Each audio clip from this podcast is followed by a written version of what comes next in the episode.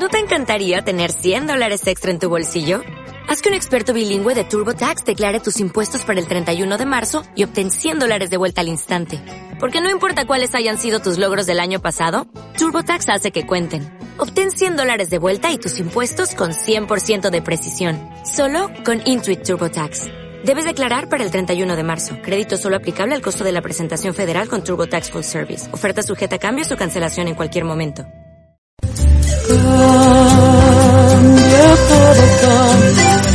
La Asociación Pro Derechos Humanos cuenta con un espacio en la programación de Radio Barbate. El primer jueves de cada mes a las 12 del mediodía, actualidad, entrevistas, tertulias con miembros de la Asociación Pro Derechos Humanos. El primer jueves de cada mes en Radio Barbate, cita con la Asociación Pro Derechos Humanos.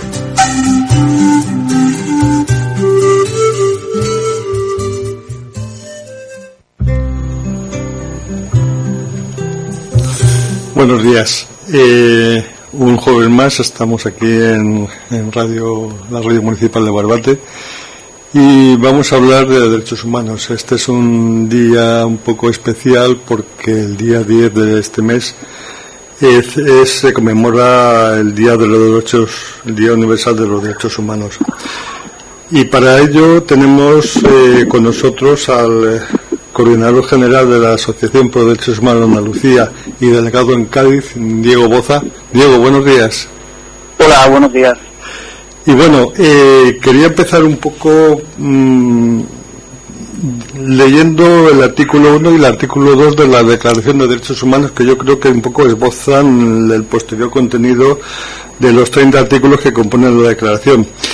Eh, el artículo 1 dice, todos los, derechos, todos los seres humanos nacen libres e iguales en dignidad y derechos, y dotados como están de razón, conciencia, deben comportarse fraternalmente los unos con nosotros. El artículo 2 habla de toda persona tiene los derechos y libertades proclamados en esta declaración sin distinción alguna de raza, color, sexo, idioma, religión, opinión política o de cualquier otra índole, origen nacional o social, posición económica, nacimiento o cualquier otra condición. Además, no se hará distinción alguna fundada en la condición política, jurídica o internacional del país o territorio de cuya jurisdicción dependa una persona, tanto si se trata de un país independiente como de un territorio bajo administración fiduciaria, no autónomo o sometido a cualquier otra limitación de soberanía. Estos dos artículos marcan un poco el desarrollo posterior que ya se va desgranando en la declaración, en fin. De todas formas, eh, Diego, te agradecemos tu presencia aquí, sobre todo en, este día tan especial, que es una preconmemoración del día 10, eh, porque tenemos, un programa mensual. Y, en fin, estamos a tu disposición para que eh, comentes lo que, lo que creas oportuno, por supuesto. Bueno, eh, para, mí es un placer estar en, la radio municipal de Barbate en este mes, el mes de los, de los derechos humanos, con esa conmemoración del, del día 10, el Día Internacional de los Derechos Humanos, en el que se conmemora el aniversario de la, eh, de la firma de la Declaración Universal de los Derechos Humanos, a la que tú has hecho referencia y que parte, como tú bien decías, de una declaración de, de igualdad y de fraternidad, ¿no? Eh, me parece muy importante que tengamos en cuenta eso, que los derechos humanos parten en primer lugar de la idea de igualdad entre todos los seres humanos. Y eso es esencial porque hablar de derechos humanos no es hablar de, de un documento, no es hablar de papel, es hablar de la, de la realidad. Eh, la realidad que supone que, por ejemplo, en un municipio como Borbate, en una provincia como la de Cádiz, la situación de exclusión social, la situación en relación con el derecho a la vivienda sean situaciones especialmente especialmente duras. En ese sentido entendemos desde la Asociación de Derechos Humanos de Andalucía consideramos que la reclamación, la exigencia por el cumplimiento de los derechos humanos es la exigencia por el cumplimiento de un mundo más justo en el que se eliminen los elementos que dan lugar a la, a la desigualdad. Eso para nosotros es un elemento referencial, como lo es la propia Declaración Universal de, de los Derechos Humanos. Y por ello mm, nuestra exigencia va siempre del lado de los colectivos, de las personas que se encuentran en situaciones vulnerables. Y así es como entendemos nosotros la, la defensa de, de los derechos humanos. Esto mm, contempla diversas, diversas posiciones, contempla diversas situaciones. Hemos hablado de, de personas en riesgo de pobreza, personas en riesgo de exclusión, personas eh, sin las condiciones mínimas de, de vivienda, personas sin, eh, sin trabajo, sin un trabajo digno. También podemos hablar de colectivos como el colectivo de las personas migrantes, que por su propia condición ven recortados sus derechos, ven, viven en situaciones de, de mayores dificultades que el resto de la población. Podemos hablar de las personas privadas de libertad, que también se encuentran en una situación de especial vulnerabilidad y podemos hablar de otros colectivos, como pueden ser las trabajadoras sexuales, como pueden ser eh, las empleadas de hogar, colectivos que además en los que el fenómeno de la exclusión se mm, cruza con el fenómeno, con la feminización, porque ese es otro elemento, tener en cuenta la feminización de la pobreza. Y en ese sentido, desde, desde la asociación exigimos o nos ponemos de lado siempre de, la, de las personas más vulnerables para, para reclamar el cumplimiento de los derechos humanos. Un cumplimiento que, por supuesto, además no, no limitamos a nuestra a nuestras localidades, a nuestra provincia, a nuestra región, sino que lo planteamos con una perspectiva internacional porque entendemos que la defensa de los derechos humanos es una defensa universal, la declaración es una declaración universal.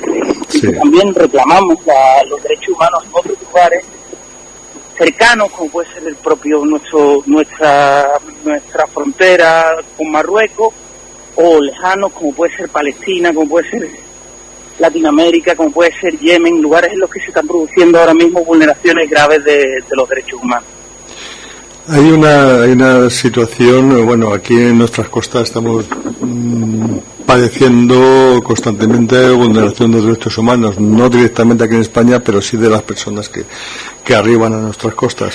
No solo eso, sino en general, eh, yo creo que en esta provincia de Cádiz eh, estamos bastante sensibilizados en el día a día de la defensa de los derechos humanos, porque es, es, una tragedia constante, no solo la gente, las personas que buscan una vida mejor llegan a nuestras costas y luego no lo consiguen, sino bueno en nuestra propia ciudadanía o sea el mm, perfeccionamiento de los derechos en el día a día se traducen en muchas en muchas realidades que, que de alguna manera se están se están produciendo como es la, falta de trabajo como es el eh, en fin la posibilidad de, de de no encontrar una, una solución a la vivienda, en fin, estamos eh, en el día a día prácticamente hay una lucha constante por los derechos humanos en cualquier aspecto de la vida corriente.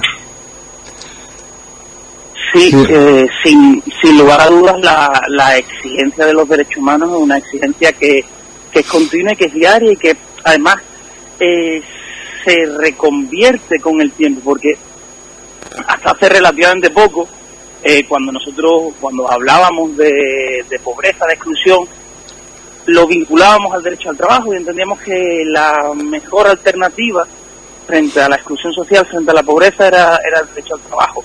Sin embargo, en los últimos años hemos visto que el derecho al trabajo, que el trabajo en sí mismo se ha, mm, se ha empobrecido, cada vez son más los trabajadores pobres, por lo tanto la exigencia ya no es el derecho al trabajo, el derecho al trabajo digno, el derecho al trabajo, tal como establece la Declaración Universal, que permita a la persona y a su familia eh, una vida en condiciones adecuadas de, dignidad. También el derecho a la protección social frente a las circunstancias eh, de ausencia de trabajo.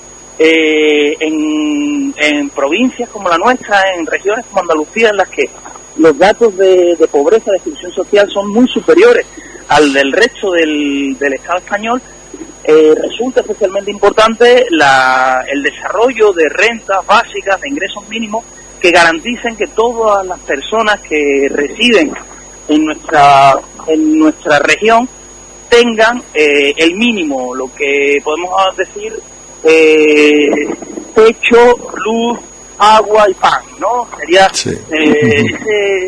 esos cuatro elementos mínimos que deben ser garantizados por los Mm, por los poderes públicos en un Estado social, como, como se denomina, como se considera el Estado, el Estado español. Y en ese sentido, ya que eh, hablabas de, la situación de los migrantes, mm, hay que tener en cuenta que, que algunas de las condiciones que nosotros planteamos eh, son condiciones eh, en las que se produce una transversalidad de vulneraciones. Las cifras muestran que, que las situaciones de exclusión, las situaciones de pobreza, se dan en mucha mayor medida en población de, de origen extranjero, de origen migrante, que en población autóctona. Es cierto que nuestra provincia, por las circunstancias sociales, por las circunstancias económicas, esto es menos visible, pero en el conjunto de la estadística a nivel estatal es muy llamativo como los porcentajes de, eh, de pobreza y de exclusión entre la población de origen migrante son muy superiores a los de la población autóctona. Y creemos que esto está vinculado precisamente a los planteamientos que, que, que intensifican la desigualdad, que dificultan a ciertas personas el acceso a, a, lo, a los derechos. Y por eso mm, tenemos que seguir reclamando en este día, eh, pero en el día 10 y en el conjunto del resto de 365 días del año, eh, tenemos que seguir reclamando la vigencia de los derechos humanos como forma de construir una sociedad y un mundo más justo. Sí, la propia declaración establece un mundo evidentemente ideal y en eso en esa idealidad nos, nos basamos en, en, esta asociación en el día a día no intentar conseguir un mundo más justo un mundo más más equilibrado para todos los, los que vivimos en él en nuestra en nuestra sociedad. Y evidentemente y lo que pretendemos y nuestra asociación desde ya hace muchos años y para eso digo tiene mucha más experiencia que nosotros. Nosotros aquí en el grupo de Barbate somos relativamente jóvenes aunque aunque llevemos ya pues prácticamente cinco o seis años trabajando y bueno, en el día a día nosotros lo vemos aquí constantemente, no solo con el, las personas migrantes que llegan a nuestras costas, que intentamos acogerla de la mejor manera posible, sino también en el propio comportamiento de las, de las leyes en la sociedad. Es decir, actualmente eh, el cumplimiento de los derechos humanos eh, no está al 100% en nuestra, en nuestra sociedad, en nuestra comunidad. Aquí en Barbate hay bolsas de pobreza, hay bolsas de, exclusión, en fin, hay una serie de, de condiciones que nos están de alguna manera eh, haciendo seguir la lucha. O sea, hay que perfeccionar el cumplimiento de los derechos humanos de alguna manera. Y en eso nuestra asociación eh, es un ejemplo a, seguir. Eh, también eh, hay una situación permanente que es el, tema de, pues por decirlo de alguna manera, eh, de las personas que están en, pues las personas presas. Nuestra asociación estos días pasados ha hecho varias concentraciones en, en las cárceles de Cádiz, ambos, sobre todo en el puerto, y denunciando la situación de las, de las personas presas. No solo eso, sino también el, eh, bueno, en general, eh, la lucha por los derechos humanos es una lucha transversal. Sea, antes hablábamos de, de, de prácticamente de todo. Y bueno, en el día a día además, o sea, los derechos humanos se, se manifiestan constantemente en la vida diaria de las personas.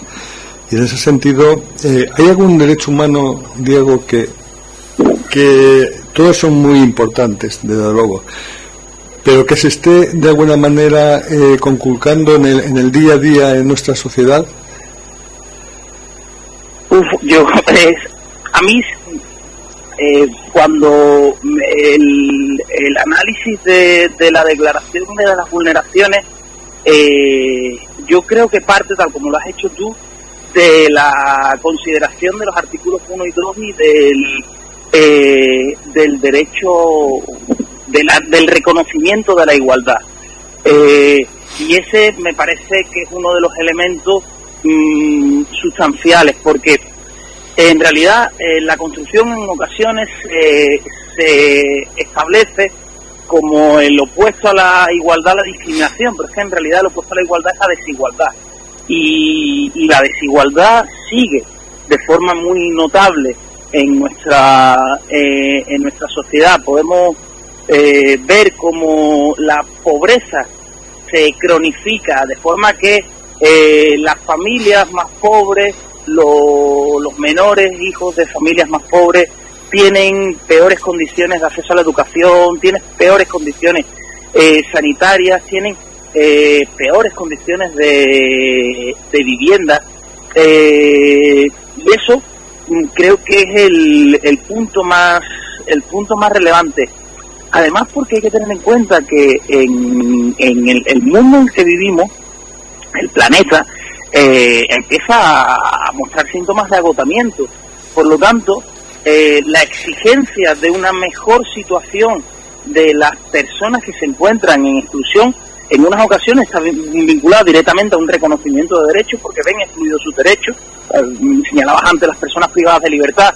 Eh, bueno, pues hemos visto cómo en el marco de la de la pandemia han visto reducidos intensamente eh, su derecho a la, a la vida familiar, con las visitas familiares, el propio derecho a la salud, porque las condiciones de asistencia sanitaria dentro del, de los eh, dentro de los de, la, de los centros penitenciarios son especialmente deplorables, por lo tanto podemos hablar en esos casos de derechos prestacionales en los que es una exigencia frente al frente al poder político, frente al poder público que se que se que se presten esos derechos que se reconozcan, pero en otros casos, como decía, no se trata solo de, de crecimiento, porque hasta cierto punto el exceso de consumo, el consumismo, el desarrollo eh, exacerbado en este planeta, que no ha beneficiado a todos, sino a unos pocos, pero que no podemos seguir consiguiendo en esa línea, pero también es muy importante pensar que donde tenemos que estar realmente es en una redistribución, en una redistribución de la riqueza, porque eh, no podemos pretender un crecimiento mm, continuado para evitar la pobreza, sino que tenemos que pensar en una redistribución de la riqueza para que para poder evitar las situaciones de, de exclusión, las situaciones de más dantescas en relación con ciertas eh, con ciertos colectivos, con ciertas personas y con ciertas familias. Y en estas semanas que hemos visto eh, hace solo un par de días, por ejemplo, que eh, dos niños han muerto en Barcelona porque ha salido ardiendo la, el, la sucursal bancaria en la que dormía la familia con otras personas o personas sin hogar que mueren en nuestro eh, en nuestras localidades, hace relativamente poco aquí en, en la ciudad de Cádiz, eh, pues creo que son condiciones que nos deberían llamar a, la alerta, que nos deberían llamar a la movilización. Sin embargo, eh, en gran medida nos hemos insensibilizado. Mm, asumimos que dos niños mueran en un incendio como si fuera una causa natural, cuando no es natural que, que niños de tres años y de cuatro meses tengan que dormir en un cajero, en una sucursal bancaria, porque no tienen una vivienda digna, porque sus padres no tienen acceso a un trabajo, no tienen acceso a unas prestaciones y, no tienen nada. Entonces, creo que en ese sentido es muy, es muy importante que, reflexionemos, que nos planteemos la necesidad de, de trabajar, de luchar por el cumplimiento de los derechos y por la eh, la garantía de un mínimo vital para, para todos los seres humanos que viven en nuestro planeta y especialmente en nuestra, en nuestra región.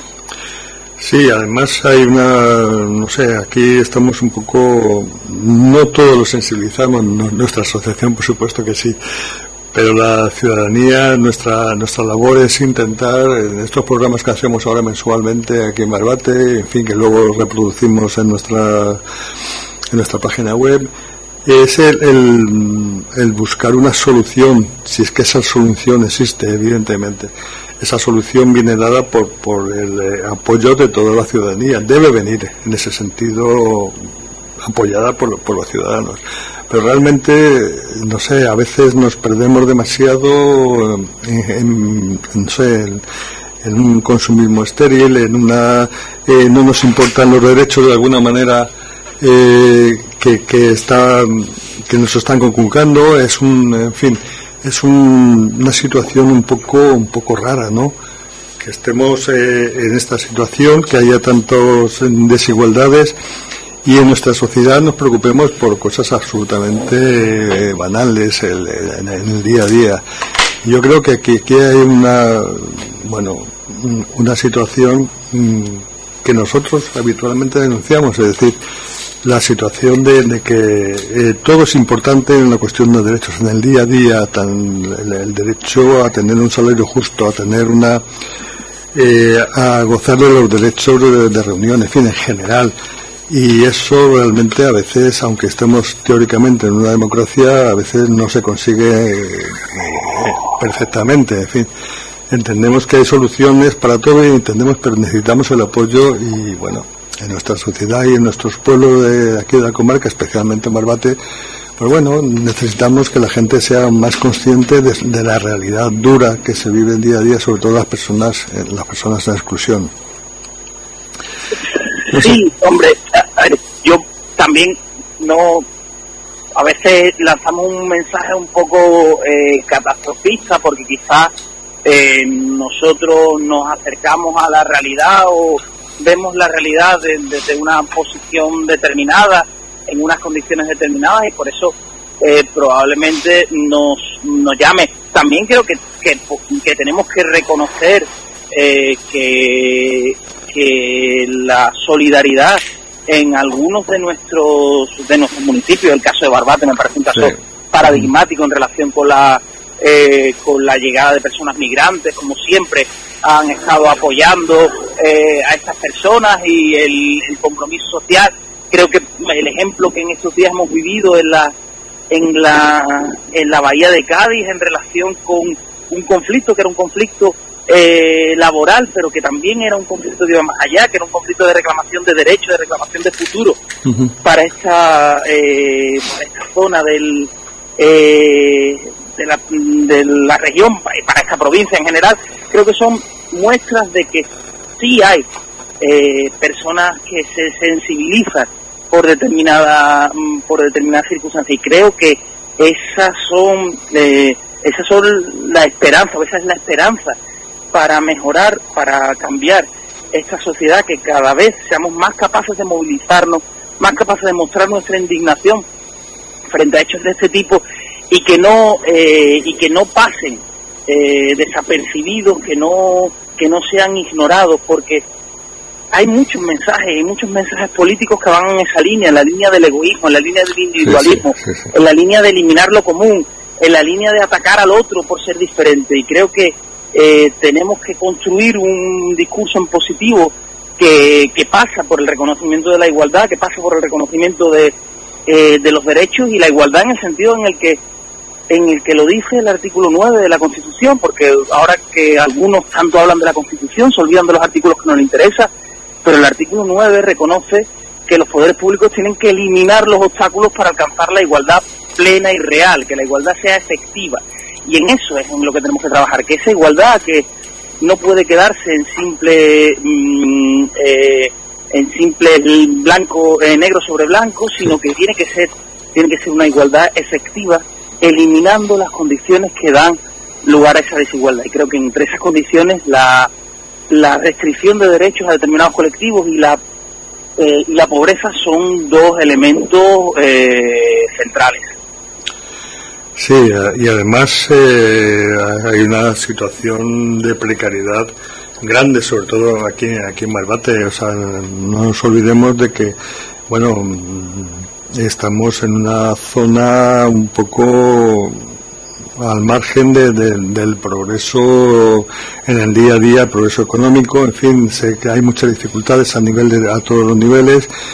Y bueno, en ese, sentido yo creo que, que, hace un llamamiento a que a que todos se, se movilicen en, eh, bueno pues en ayudar a, las personas que realmente lo necesiten como como intentamos hacer nosotros en nuestro en nuestro día a día en fin eh, la, la realidad es que nos, nos, se nos plantea es una realidad cruda hay realidad de exclusión en fin hay también una, una realidad que que aquí somos muy conscientes y es el tema de la, eh, bueno, el tema del medio ambiente. O sea, ahora mismo, después de que terminamos con los derechos humanos, estará aquí eh, Antonio Aragón para hablarnos de, fin, de la naturaleza, de los derechos humanos, de los derechos humanos y del medio ambiente también, porque también es, hay que tratar en, ese aspecto el, el tema de los derechos humanos.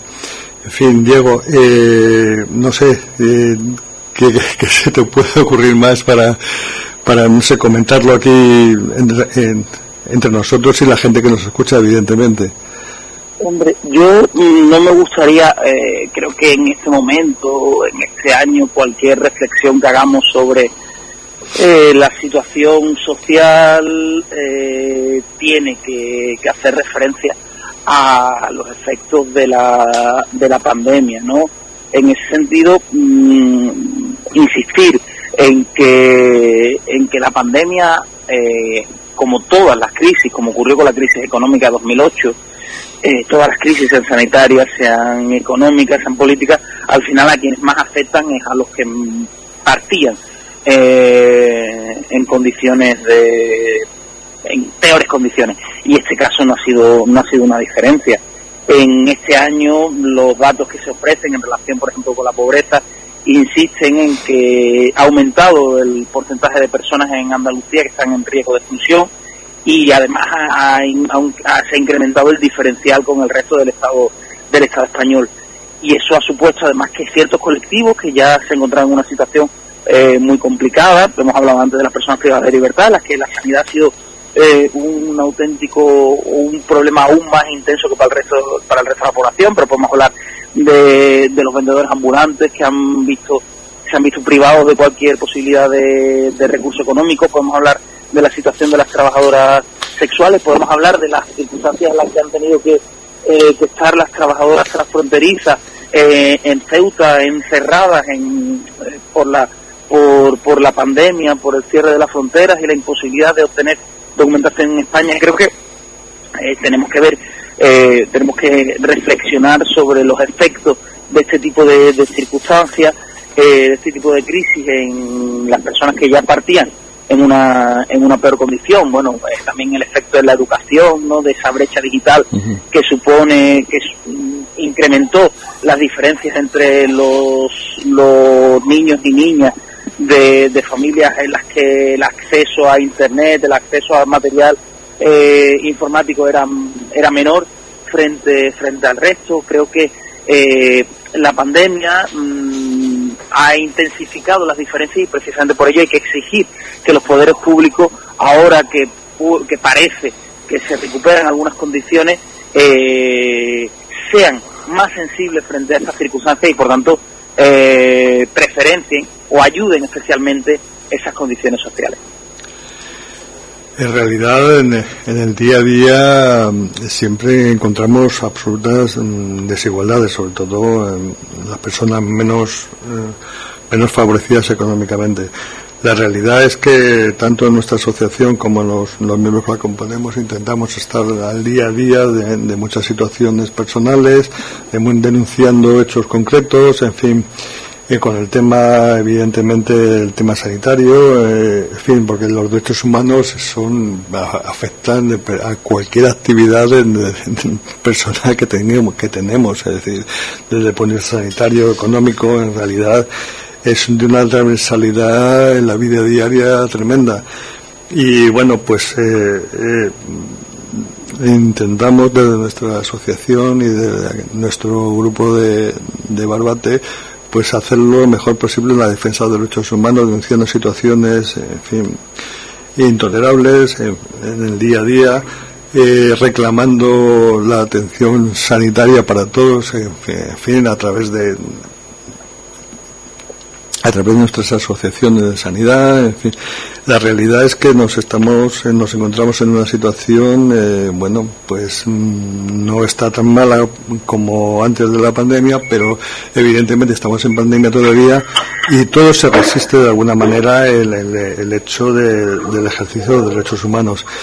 Y bueno, no sé, Diego, ¿quieres, para cerrar esta entrevista contigo, ¿quieres añadir alguna, alguna, fin, alguna consideración bueno, sí, ya que ya que eh, a, a las personas que nos escuchan a que se movilicen en la defensa de los derechos humanos, que se movilicen en el día a día y que si quieren acompañarnos el próximo día 10 a las 6 de la tarde eh, tendremos una manifestación eh, que saldrá de la Plaza del Palillero de Cádiz en la que queremos mostrar la solidaridad, la sensibilidad de, de la provincia eh, por, esta, por estas cuestiones y el apoyo en la lucha por, por los derechos humanos. Bueno, eh, Diego, Pues eh, aquí ya nos vamos a meter ahora con el tema de del Seguesal y de, fin, de lo que el desbarajuste que se quiere hacer aquí en, el pueblo de Barbate. Y muchas gracias por tu participación y por tus explicaciones. Y bueno, pues muchas gracias a ti y a todos los compañeros de la Asociación por Derechos Humanos que están día a día eh, defendiendo, pues eso, valga la redundancia, los derechos humanos en sus aspectos más peculiares y más en fin, muchas gracias Diego y, en fin, nos veremos, en, nos hablaremos en otra ocasión seguramente. Gracias a vosotros, próxima hablamos, un saludo. Un abrazo, hasta luego. Y ahora, bueno, la segunda parte de este programa tenemos aquí a Antonio Aragón. Antonio Aragón, muy bueno. Aquí está, yo creo que... Buenos días, Antonio.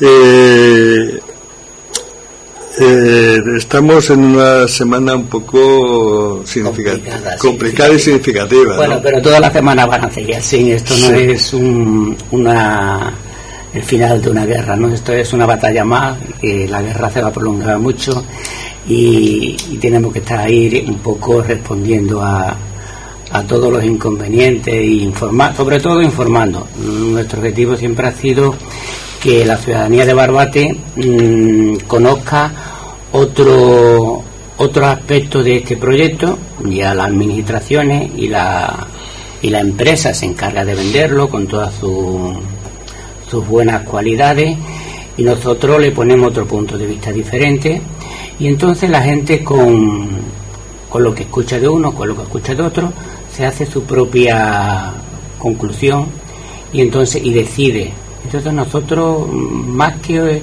eh, incluso criticar o rechazar el proyecto, que lo hacemos ¿no? con nuestra, nuestros planteamientos, eh, más allá de eso es que la gente esté informada, que tenga una información completa y que decida, entonces nosotros respetamos perfectamente, igual que espero que nos respeten a nosotros, ¿no? la postura que ante el CEUESAL.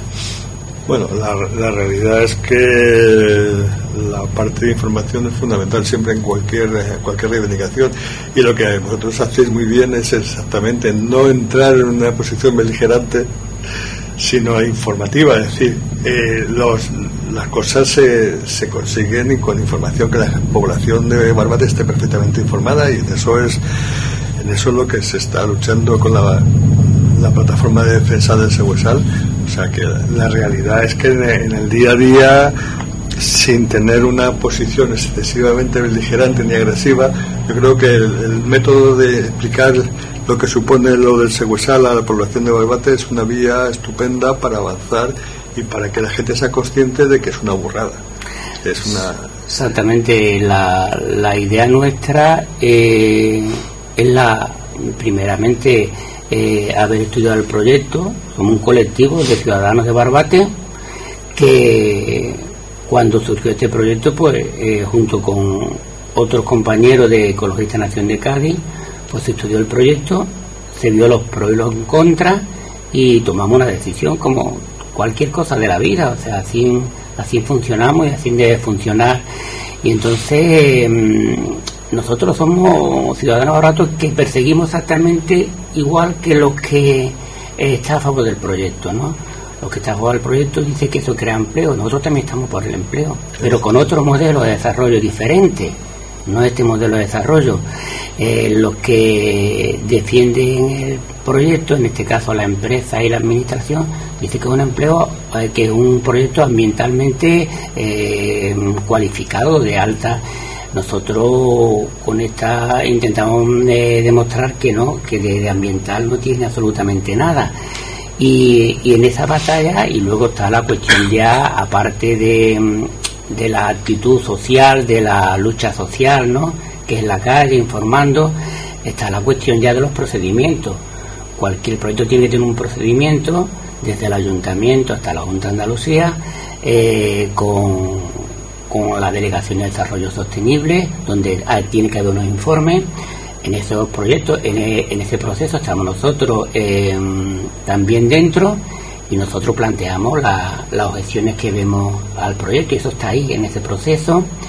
Y luego está, pues, si nosotros creemos, y como lo creemos, ¿no? que hay montones de normativas, tanto locales, eh, regionales como nacionales y europeas, que se salta el proyecto, pues si en un momento determinado ese proyecto sigue adelante, pues como todas las cosas, si vemos que hay ilegalidad, que presumimos que hay ilegalidad, pues lo denunciaremos ante los juzgados.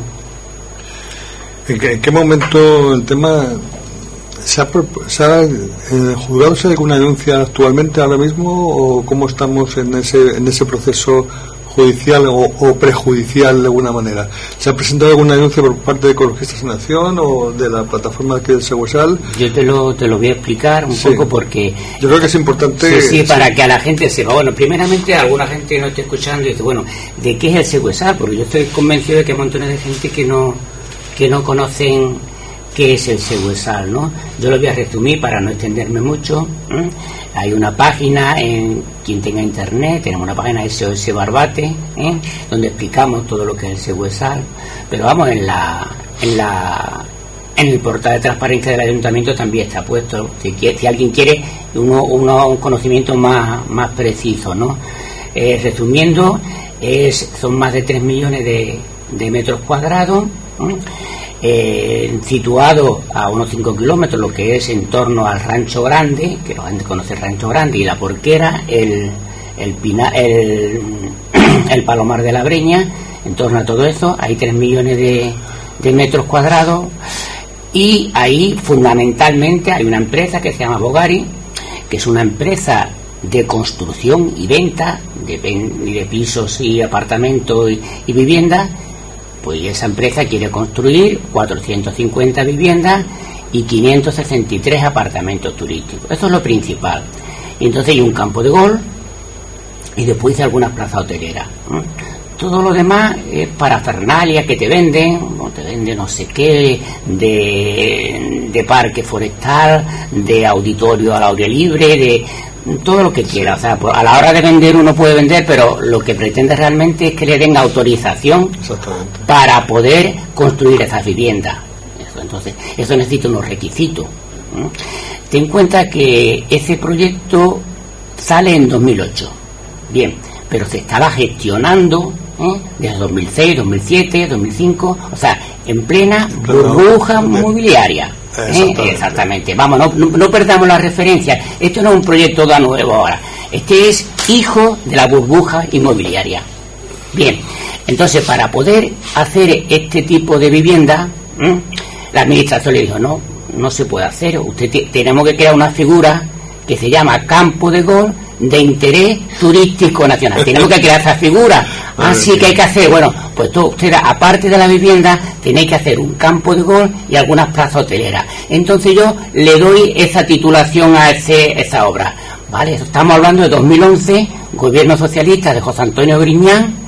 Muy bien, y se inician los procedimientos. Esto llega a Barbates, llega al ayuntamiento, entonces estaba gobernando Rafael Quiró, y Miguel Molina era jefe de la oposición, estaba en contra del proyecto. Miguel Molina, que ahora mismo defiende, este, en aquella, siendo jefe de la oposición, estaba en contra del proyecto. En concreto, eh, le decía a Rafael que es un proyecto caduco y obsoleto. Y esa era la, definición que tenía Miguel Molina de ese proyecto. ¿eh? Eh, en, cuando en 2011, estamos hablando de 2012, llega incluso a la Junta Rectora, la Junta Rectora le da el visto bueno, pero por motivos que yo desconozco ya, el intríngulis de, de la administración, seguramente por motivos económicos, porque legalmente era inviable, eh, porque políticamente no se podía hacer eso ya en la, época de la crisis, ese se queda en el olvido. Y se queda en el olvido junto con otros proyectos más, como Atalanterra Gol, que también está en el 2008, hijo de la burbuja inmobiliaria, y se queda todo en el, en el baúl de los recuerdos. ¿Vale? Así estamos la cosa. Bien, cambia de gobierno cambia de gobierno en la Junta de Andalucía y gobierna ahora el PP y el y Ciudadanos. Y dentro de la política del PP y Ciudadanos y Vox, ayudándole, ayudándole, aunque no está directamente el gobierno, pero ayuda, eh, pues recupera esencialmente proyectos de la burbuja inmobiliaria. Y recupera el Seguesal y recupera Atlanterra Gol. Esto es un poco para que vosotros veáis un poco la historia porque el presente no es el presente. Ahí tienes que mirar un poco el pasado porque este, este presente viene de ese pasado. bueno, y entonces en esa estamos y en eso se inicia un proceso donde el ayuntamiento tiene que descalificar, eso, eso es lo más, o sea, un terreno que es calificado por el PEGO de Barbate como terreno forestal de especial protección y zona agrícola. Así es la catalogación que tiene ese terreno. Pues el terreno que no es urbanizable, 3 millones y pico de, metros cuadrados, se convierte en urbanizable.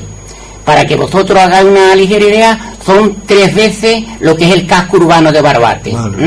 Una zona que es eh, no urbanizable, de especial protección forestal, se convierte en urbanizable. Ya es un paso esto grandísimo para la empresa. Yo tengo, yo no tenía aquí un terreno que no es urbanizable, me lo encuentro ya con este procedimiento administrativo y simple de aprobarlo el ayuntamiento y después aprobarlo la Junta Rectora con todos los, informes mm, que tenga que tener, ¿entiendes? Pasa de no urbanizable a urbanizable. Esto es un pelotazo. el valor que mm, vosotros imagináis el cuánto cuesta un metro cuadrado en una zona como esa sin urbanizar y cómo costaría ahora. O sea, que una empresa sin hacer absolutamente nada, o sea, yo ahora mismo sin invertir nada, ya tengo una plusvalía tremenda. enorme. Enorme. ¿eh? eso se llama, eh, eh, tiene un nombre, cada uno que le ponga el nombre que quiera. Eso es la primera realidad. Y la otra es intentar construir esas viviendas. Entonces el ayuntamiento, pues, hay una cosa que es, como es un proyecto de mm, un campo de gol de interés, turístico, pues fijaros que esa figura ya no existe. O sea, que estamos trabajando con una figura legal que ha dejado de existir. Cuando eh, el gobierno de la Junta de Andalucía pacta con Izquierda Unida y se hace un gobierno de coalición, Izquierda Unida coge la Consejería de Turismo.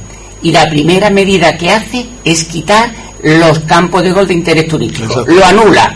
¿eh? Y entonces, es una de las cosas que están diciendo la, la, empresa, que dice el ayuntamiento, de que este proyecto está aprobado por Izquierda Unida ¿eh? cuando gobernaba.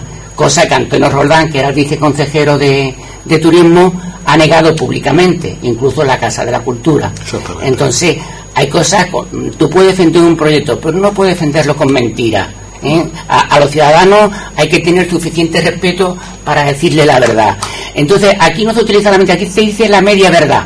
Aquí no se. Entonces, dice una parte que puede ser verdad, pero la otra parte no lo es. Y, aquí se camufla todo, ¿no? Y entonces, eh, ese proceso pasa al ayuntamiento, el ayuntamiento lo aprueba, pero eh, sin contestar ninguna de las alegaciones que hace Ecologista Nación ni gente de la plataforma, como la Asociación de Vecinos de Paternidad, no le contesta y entonces ¿qué hacemos nosotros? Pues nosotros recurrimos de pleno. La, contestación claro, es obligada. Claro, es obligada porque es para la participación. Contesta de una forma mm, eh, eh, ilógica y al mismo tiempo no da la participación. Entonces nosotros eh, decimos que se reponga ese pleno, o sea, que está en ese proceso. En caso de que el ayuntamiento siga lo mismo, pues iría entonces un contencioso administrativo. Eso con respecto a lo que es el ayuntamiento. Ese proceso no está aprobado, está es, un, es una aprobación provisional. Quien, tiene que probarlo, primero es, una vez con cierto informe, tiene que hay una cosa muy fundamental que es la evaluación ambiental, estratégica. Entonces ahí es donde se ve, ahí estamos nosotros, es un proceso, ahí todavía no hay nada, se está viendo si es posible y ya si me da tiempo explicaré un por qué, porque no es posible construir ahí. No, ¿no? explícate, todavía tenemos prácticamente 20 minutos. 20 minutos, bueno, pues entonces eso pasaría a la, a la Junta de Andalucía eh, la Junta de Andalucía puede aprobar o no aprobar, porque también hay informe de la Unión Europea, del Comisario de Medio Ambiente, o sea, la Unión Europea también tiene que tener en cuenta todas las cosas que se está haciendo, si se salta su normativa, ¿no? Y hay normativa clara de la Unión Europea sobre los hábitats de, mm, ambiental de carácter eh, que, no se puede saltar. Total, pero vamos a suponer que todo va por adelante mm, durante el tiempo que tengan que tratar y la Junta de Andalucía aprueba el proyecto que no tiene que pasar al ayuntamiento, que la apruebe definitivamente, y entonces, una vez que ya tenemos todo este procedimiento, nosotros ya como colectivo podemos denunciar a la justicia, porque no consideramos que el procedimiento ha sido el adecuado ni que se ajusta a la legalidad. O sea, eso es un poco así, a, grandes rasgos, ¿Cómo?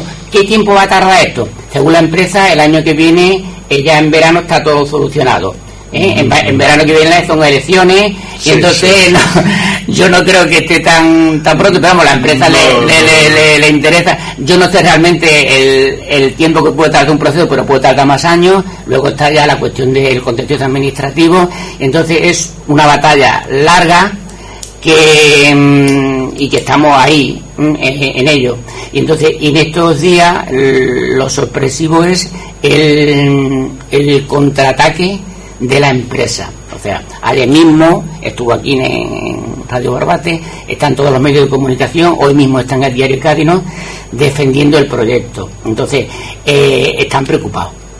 Están preocupados, están, inquietos, o sea, no, no lo manifiesta, ellos lo dicen como si fuera una, una campaña de información, pero no, esa campaña de información nace cuando hay una manifestación. Exactamente. Exactamente, y nace cuando, por ejemplo, los actores de, a nivel nacional muchos actores han pronunciado en contra de, este proyecto. Entonces, esta es una empresa que tiene accionistas, que tiene capital, yo no sé si entrarán en bolsa o no tienen bolsa. Entonces, lo que menos, lo que menos esta gente quiere es que haya una agitación social y esto hay que parar de alguna manera, entonces han iniciado una campaña muy fuerte, o sea, con mucho poder, ¿entiendes? En todos los medios de comunicación, claro, es una empresa como Invirtiendo en los medios de comunicación. Exactamente, ahí, tenemos la administración, tenemos la empresa, tenemos la Junta el ayuntamiento, todo el mundo con el proyecto, o sea, que hay un poder tremendo, o sea, estamos usando con, como decía el Don Quijote, ¿no? Con un molino de viento inmenso, ¿no? Bueno, pero la razón, la razón yo creo que está de nuestra parte, evidentemente. Es una. Hoy día eso es, eso es así. Y la, y la situación es eh, realmente grave si esto se llega a hacer sea, lo normal del desarrollo urbanístico de los pueblos es que crezcan, vayan creciendo alrededor del pueblo. O eso es la, no una, una, una urbanización que está desconectada del pueblo, que estará a 4, 5, 6 kilómetros y que, y que en realidad eh, no aportará al pueblo, porque luego, luego mm, ni tan siquiera durante la construcción va a ser una eh, en caso de que se aprobara definitivamente se empezara a construir, no va a aportar demasiado al pueblo de Barbate en mano de obra porque generalmente son empresas que, que, externa que viene y, lo, lo, monta entiendo o sea que realmente la, la después quizá en verano pues haya un poco más gente pero lo que pasa es que en verano ya estamos saturados en todo lo que es la Costa del Sol. Y Barbate en verano pues tenemos gente ya de sobra ¿eh? y lo saben y lo y tienen problemas los eh, los establecimientos para encontrar gente trabajadores que quieran trabajar.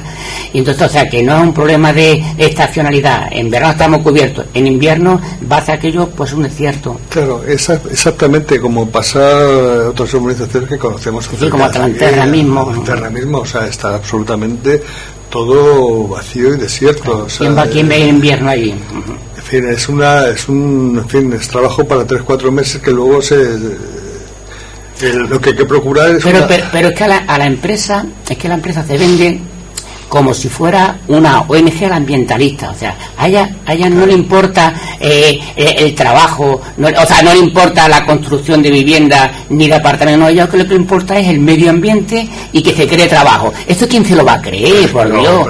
Pues tú, tú, tú, dedicas, tú eres una empresa de construcción y de vivienda y de venta, pues te dedicas a eso, a ganar eso, pero no me venda la moto, ¿sabes? Es la, es la, la mentira que, se, que está en todo constantemente. O sea, las empresas que son absolutamente depredadores del medio ambiente se visten de se visten de verde con una facilidad tremenda y, no es tan sencillo o sea. Es, que, hay, hay, detalles por ejemplo han hecho un vídeo no un vídeo donde ellos presentan el Seguesal bueno pues el Seguesal pues el, 52% es zona forestal eh, y entonces y entonces se coge para hacer ese vídeo en las partes de la eólicas donde da zonas que no son del cehuesal y zonas que son de, agrícola, o sea que se cae lo que no, se ve ningún tipo de vegetación. Y presenta como si el cehuesal se fuese a hacer allí. O sea, es que ya utilizan técnica, claro, yo me imagino que ellos em, le, que se encarga a empresas que se dedican a eso, a marketing, y le dibujan todo un, sitio idílico, la realidad es totalmente otra. Y entonces yo, eh, permíteme que, que, que, el, entonces una noticia que, bueno, que, que tú empiezas a buscar, ¿no? Dice, el ayuntamiento de San Lucas, estamos hablando en el 87, exige al Club Campo que cumpla sus promesas. ¿Qué es el Club Campo? Dice, el ayuntamiento de San Lucas de Barrameda ha aprobado esta semana una moción en la que pone coto a una de las actuaciones más polémicas de la localidad gitana. Se trata del San Lucas Club Campo, una macrourbanización promovida por 1997 por Alfonso Jorlogue en la Loma Martín Miguel, junto a la orilla izquierda de Guadalquivir. Entonces, esta, eh, dice los promotores, en aquella época, en 97, prometieron unos 2.000 empleos. Ah, Bien, de calidad para una de las localidades con mayor tasa de paro invertí 23, 140 millones de euros, aquí sí que se va a invertir 150, en construir hoteles de lujo, un puerto deportivo, un centro hípico, un auditorio, que aquí me se va a construir auditorios, que se repiten las cosas, ¿no? Y entonces dice, pero lo edificado 10 años después de aprobarse, con muchas polémicas, con la Junta de Andalucía a favor, como está ahora, con cambio de ayuntamiento, porque había gente que estaba a favor en contra, entonces los que estaban a favor de este proyecto ganaron las elecciones. Entonces, 10 años después, en, el medio, en el millón y medio de metros cuadrados de este espacio natural privilegiado frente al Coto de Doñana, solo son centenares de viviendas sin siquiera carretera de acceso y un campo de go con un controvertido abastecimiento de agua. O sea, todo lo que había prometido 10 años antes no había nada. Esto es San Lucas. Y entonces hay un refrán que dice, cuando las barbas de tu vecino vea a cortar, pon la tuya a remojar. estamos repitiendo los mismos esquemas. Además es curioso porque es lo que tú dices es una verdad absoluta, es repetir los mismos esquemas siempre, campos de golf, zonas verdes, eso, es mentira todo. Porque ¿cuántos, ¿cuántos campos de golf hay aquí en nuestra en la Janda ahora mismo? Tenemos el, el, de Montemedio, tenemos el de Benalú, tenemos los de, de, de Ciclana, entonces... ¿El de Los de ¿Quién me quiere hacer aquí? En fin, que ese, que, que al jugar al golf tiene sitios para jugar más que de sobra. Bueno, y además es que te vende el campo de golf como zona verde. o sea, encima te dice, no, es que el campo de golf, o sea, tú destruyes zonas eh, forestal, eh, matorral mediterráneo, zona de cultivo, para hacer un campo de golf y esto es convertirlo en verde. Entonces es que ya la Mm, yo no sé si llamarlo cinismo, yo no sé de qué manera, pero claro, es que ellos necesitan vender. y yo me imagino que, el que vende pues tiene que, que, que, a, ingeniársela para, para poder venderlo el producto. ¿Y cuánto? ¿Y cuánto? Y cuanto más degradada ese el producto, ¿entiendes? Tienen que intentar venderlo como más verde. Pero es que fíjate que la noticia, tú miras la prensa y entonces te dice que es maravilloso, que todo verde, un parque forestal, y al final de todo de la noticia dice, bueno, y también construiremos 400 viviendas, como si le diera vergüenza de sí que lo principal ¿eh? es construir las viviendas y le da vergüenza y lo ponen al final de la noticia. es, que es que de una yo claro, no sé, la gente lo ve y dice, si esto es maravilloso, yo no sé por qué esta gente se opone. Y bueno, nosotros nos ponemos porque vemos, mm, vemos eso, que están cortando la barba como en otros sitios y queremos que no ocurra en Barbate lo mismo que ocurre en San Lucas, exactamente igual. Al final van a ser organizaciones fantasmas a medio de construir, se van a quedar medio abandonadas, va a ser un problema para, incluso para el municipio, el mantenimiento de todas esas claro. Y en definitiva es lo que está sucediendo en todos los sitios. En invierno se vacía todo, son, eh, eh, son zonas fantasmas, en fin, eh, absolutamente que se degradan, que, que ya la degradación empieza con la fase de construcción porque todo el medio ambiente de la zona solamente exactamente es construir la vivienda carretera iluminación todo o sea ese ese, hay una cosa que es fundamental cuando decía la cómo afecta eso al parque al parque lo destrozan. Lo destrozan, exactamente. dice, dice, no está dentro del parque, está en el límite del parque. Pero en lo que la misma vegetación que hay en el parque, la misma fauna y la flora que hay en el parque, hay en la zona del següesal. O sea, el següesal es el pulmón forestal que tiene el parque para comunicar lo que es el pinar de la breña con las quebradas de Vejer. es, el, es el camino que se... Y entonces eso se corta por medio. Entonces se aísla lo que son las quebradas del pinar de la breña. Entonces eso va a hacer una degradación. Entonces que no me venda de, decirme, mira, yo nosotros queremos construir porque necesitamos dinero, porque somos una empresa inversora y vamos a ganar dinero, ¿entiendes? Pero que no nos vendan que eso es bueno ni para el empleo ni para el medio ambiente, porque no lo es, es al contrario. Además, eh, bueno, no sé, ¿qué, ¿qué alternativas? porque estos días se ha estado hablando de la posibilidad de, de la construcción de un hotel en el puerto, en la zona esa. Exactamente. ¿Qué, alternativas para el crecimiento del claro. nos, ha, nos, ha, venido, pero muy bien, ¿no? el anuncio, porque eso es lo que prometemos. hay una cosa que en Barbati es que nunca ha habido un proyecto de pueblo. ¿Qué queremos para Barbate de aquí a 20 o 30 años? Nadie se ha sentado a hacerlo. Barbate tenía un proyecto de pueblo cuando se dedicaba a la pesca y a, y a la fabricación de productos de lo que es la conserva. Pues Ese era el proyecto Barbate. Barbate tenía sentido. ¿eh? Ahí vivíamos todo el mundo, eh, algunos más bien, otros más, pero vivíamos. Pero se hunden en los años 70 ese proyecto y desde entonces vienen los ayuntamientos democráticos y en más de 40 años ningún gobierno, ningún gobierno de los que ha estado en Barbate han sido capaz de elaborar un proyecto real para Barbate. Nunca lo han, lo han hecho.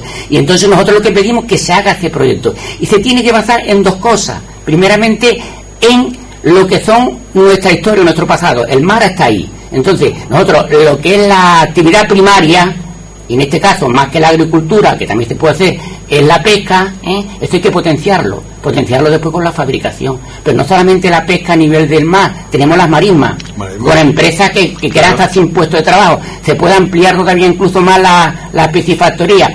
Y entonces, crear, utilizar los primarios, en los, secundarios como la empresa y al mismo tiempo el terciario en turismo, ¿qué tipo de turismo queremos? Y tenemos aquí la naturaleza más maravillosa y más única que no hay en otro sitio. Es que no existe, la que tenemos en Barbate no existe en otro sitio. Entonces tenemos que conservar esa naturaleza pero y crear eh, en torno al casco urbano todo un desarrollo turístico como el Hotel del Puerto.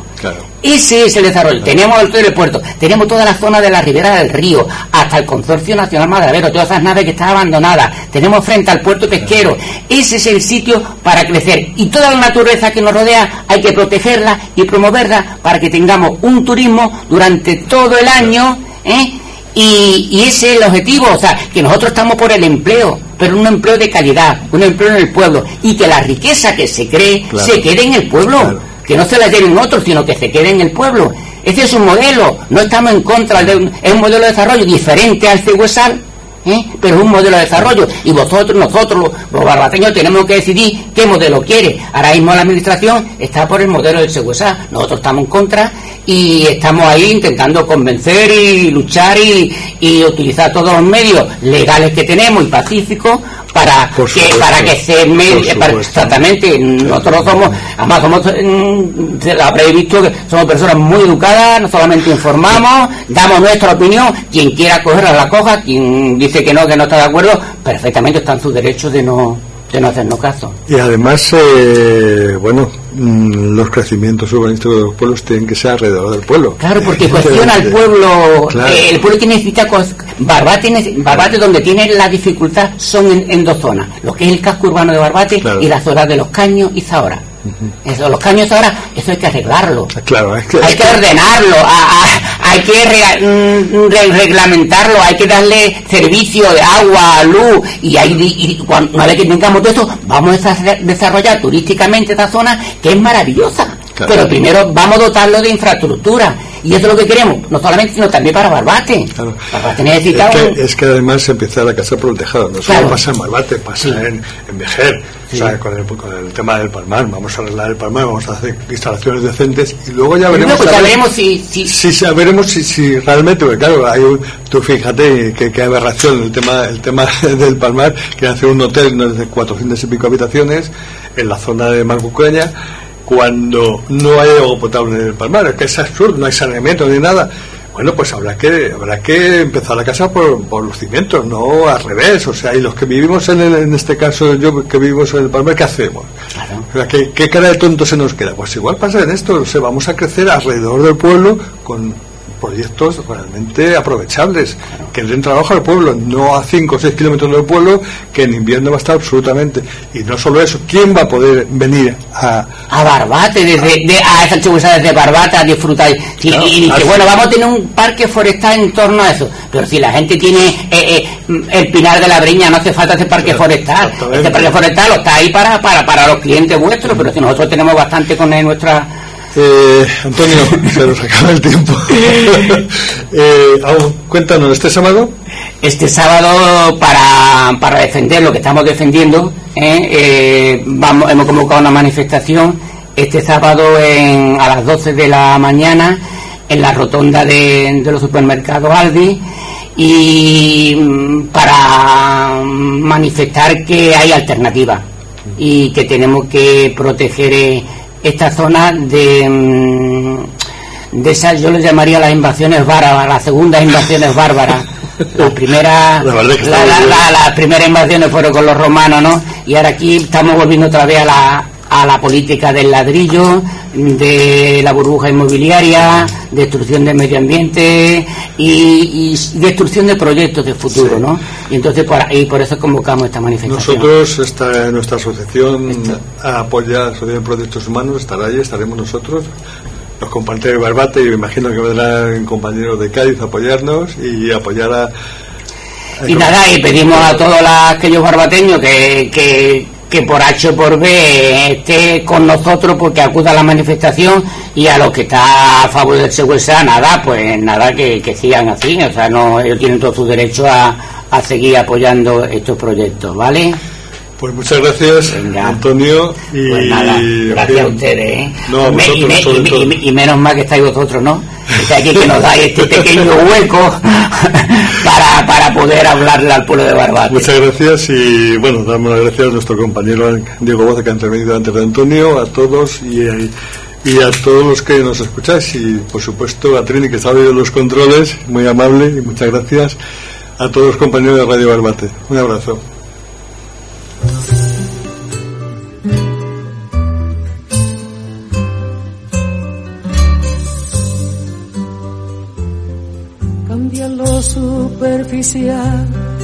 Cambia también lo profundo, cambia el modo de pensar, cambia todo en este mundo, cambia el clima con los años, cambia el pastor su rebaño y así como todo cambia, que yo cambie no es extraño.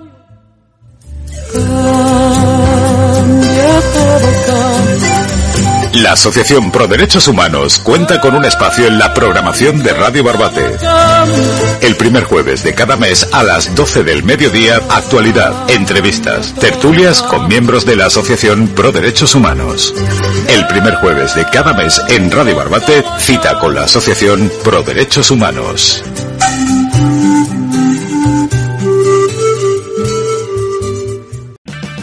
O'Reilly Auto Parts puede ayudarte a encontrar un taller mecánico cerca de ti. Para más información, llama a tu tienda O'Reilly Auto Parts o visita oreillyauto.com.